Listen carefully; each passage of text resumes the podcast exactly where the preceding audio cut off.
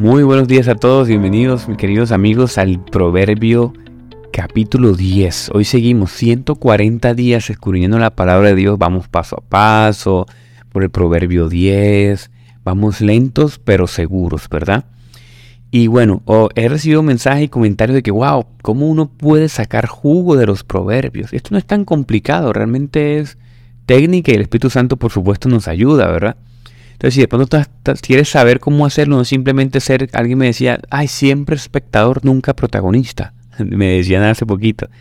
Usted quiere aprender por su cuenta, hacer su propio devocional, vaya ahí a mi canal de YouTube, Pensamiento Cristiano se llama, a la sección de en vivos y busca uno que se llama eh, Taller de Hermenéutica. Ahí lo va a encontrar, un taller de tres horas, una primera hora, una sección intermedia y una parte avanzada en donde usted puede hacer su propia exégesis, herramientas gratis y eso. No se necesita ser un experto, se necesita ser diligente. Entonces ahí le recomiendo para que usted pueda sacar del pasaje. Y miren lo que dice el Proverbios de hoy. Proverbios 10, 11 dice, fuente de vida es la boca del justo, manantial de vida es la boca del justo, pero la boca del malvado encubre violencia. Claro, la palabra manantial, macor en hebreo, tiene un montón de significados. La palabra manantial era recurrente porque claro, ¿dónde estaba escrito esto? Desierto. Desiertos y desiertos y desiertos. El desierto era algo muy importante en el territorio de Palestina, por ejemplo. ¿Verdad? Al haber tan poca agua, haber tan limitancias de lluvia, el manantial era una fuente de vida. Entonces lo que está diciendo el proverbista aquí es, mira, la boca del justo, la boca del hombre que sigue la palabra del Señor, la boca se puede convertir como ese manantial como agua en el desierto. La vida de un hombre cristiano en su boca y lo que él usa cuando usa la palabra del Señor se puede convertir en algo donde se alimente toda su familia, donde se alimente todos sus estudiantes, sus empleados, sus compañeros de trabajo, ¿verdad? De ahí se puede alimentar todo el mundo. Fíjense que en ese, en ese contexto palestino y, israelita, los pueblos no se construían lejos de las, de las fuentes. De hecho, las fuentes eran el centro del pueblo. Uno a veces lee, por ejemplo, el libro de jueces y la plaza central. ¿Qué había en la plaza central? Un pozo. Y era bien administrado. A determinar la hora del día. Todo giraba alrededor de ese pozo porque eso es lo que daba vida. Es que el agua es vida. Es como el que tiene una finca, ¿verdad? La finca, mi papá me enseñó siempre que la finca que va es la finca que tiene agua. Cuando la finca, cuando uno tiene tierra y agua, uno está bien. Pero si la finca no tiene agua, eso es sufrimiento. Tengo que acabar pozos, eso lucha, es complicado. Pero donde hay agua, hay vida. Bueno, donde hay palabra de Dios, hay vida. Quiero ampliar un poquito más esto. ¿Qué significa la expresión manantial? ¿Verdad? Dice que la expresión manantial eh, era recurrentemente figurado en la Biblia. Se usa como, como para representar varias cosas. Por ejemplo, a Dios a Dios se representaba también, que Dios era una fuente de agua viva. Entonces, mira lo que dice, por ejemplo, el Salmo 36, 9. Dice, porque contigo está el manantial de vida. En tu luz veremos la luz. ¿Verdad? También se usa el manantial como una señal de, de perdón divino o purificación. Dice Zacarías 13.1, dice, en aquel tiempo había un manantial abierto en la casa de David, y para los habitantes de Jerusalén para la purificación del pecado y la inmundicia. Era usado como fuente de limpieza de la palabra de Dios que sale de tu boca es fuente de limpieza. Eh, eh, para, la, palabra manantial también es como para cónyuges. Dice el Proverbio 5.18 que ya vimos, sea bendita tu fuente y regocíjate con la esposa de tu juventud. Tu esposa es una fuente de vida, un manantial de vida. Tienes que honrarla, Tienes que honrar a tu esposa, a tu esposo también. Eh, una, es como una fuente de vida eterna. Apocalipsis 7, 17. Porque el Cordero que está en medio del trono los pastoreará y los guiará a fuentes de agua viva. Dios enjuagará toda lágrima de los ojos de ellos. ¿Ves? Qué expresión tan tremenda. Y yo quiero que prestes atención porque aquí es lo más importante este devocional. Juan 7:38. Dice Jesús, el que cree en mí, como ha dicho la escritura, de lo más profundo de su ser brotarán ríos de agua viva. Este es mi pasaje, a mí me encanta esta escena. Tú tienes que leer Juan 7. Mira, fiesta de tabernáculos, había una ceremonia súper especial. Eh, claro, en el centro de, esa, de ese lugar eh, se hacían como una especie de rituales acerca del agua, se daban giros alrededor del agua, como siete giros, para recordar lo que el Señor había hecho cuando se derrumbaron los muros de Jericó.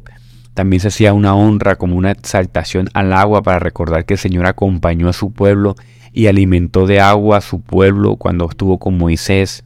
Entonces todo giraba alrededor del agua. Y Jesucristo usa esta expresión, se para en medio de la nada. O sea, la gente muy probablemente, como nosotros somos así, nosotros a veces ponemos en el centro los objetos, como dice Romanos capítulo 1. No adoramos al Creador sino la creación. Yo creo que Jesús tenía en mente esto. Esta gente honraba el agua, el agua, el agua, el agua. Me imagino los corazones desviados idolatrando el agua. Mm, comúnmente. Y Jesús se para en medio de toda esa fiesta, una fiestota. Imagínate que asistían todos los que estaban alrededor de 35 o 36 kilómetros, debían asistir obligatoriamente a ese lugar. Bueno, no sé si obligatoriamente, eso me lo inventé. Pero sí deberían asistir a ese lugar a esas personas, decía un comentarista. Y ellos, imagínate que es una fiesta grandísima. Y es el éxtasis de la fiesta. Y en el éxtasis de la fiesta, eso es como cuando tú estás el DJ y el DJ apaga la música cuando todo el mundo está emocionado.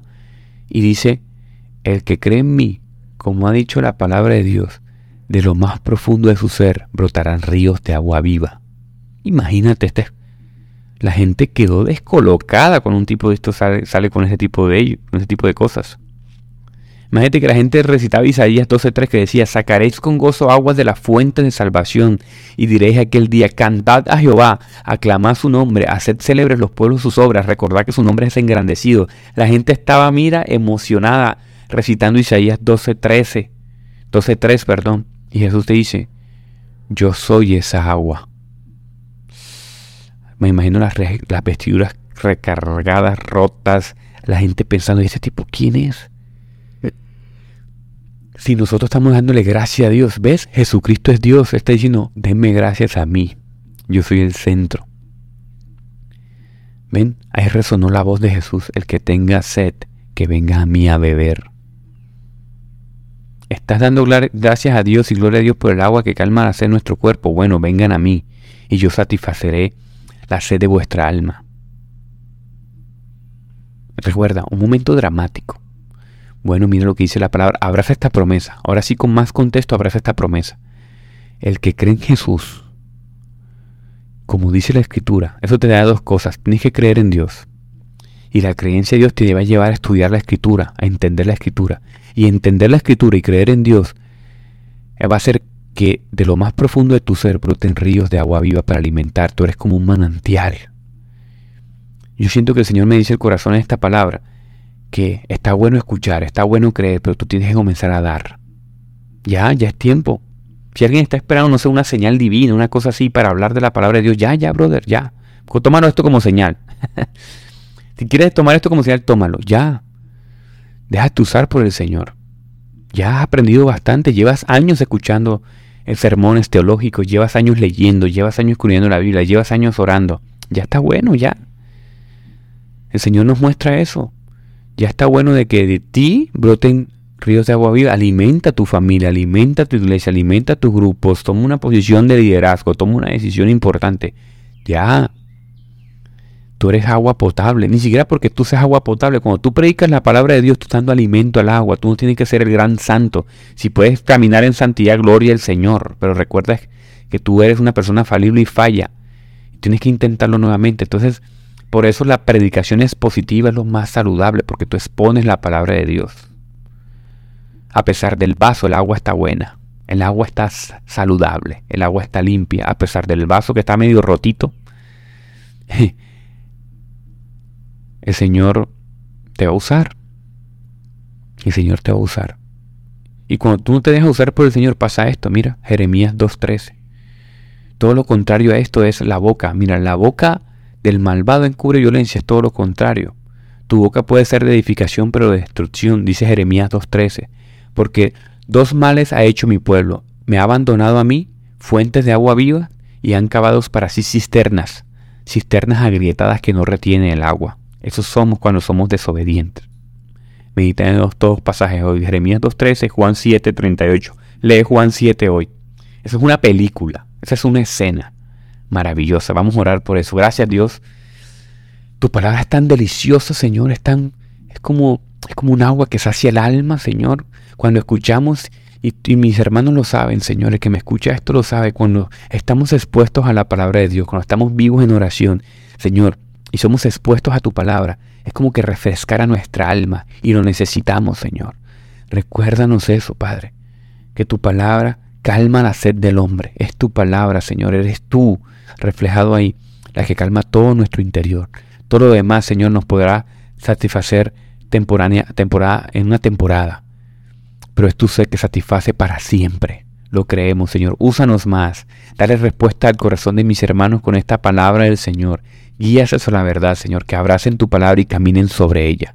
Ayúdanos a entenderlo, Dios. Te necesitamos y ponemos este día en tus manos, Señor. Síguenos hablando en el nombre de Jesús. Amén y amén. Chao, mis queridos hermanos. Devocional muy especial. Los quiero mucho.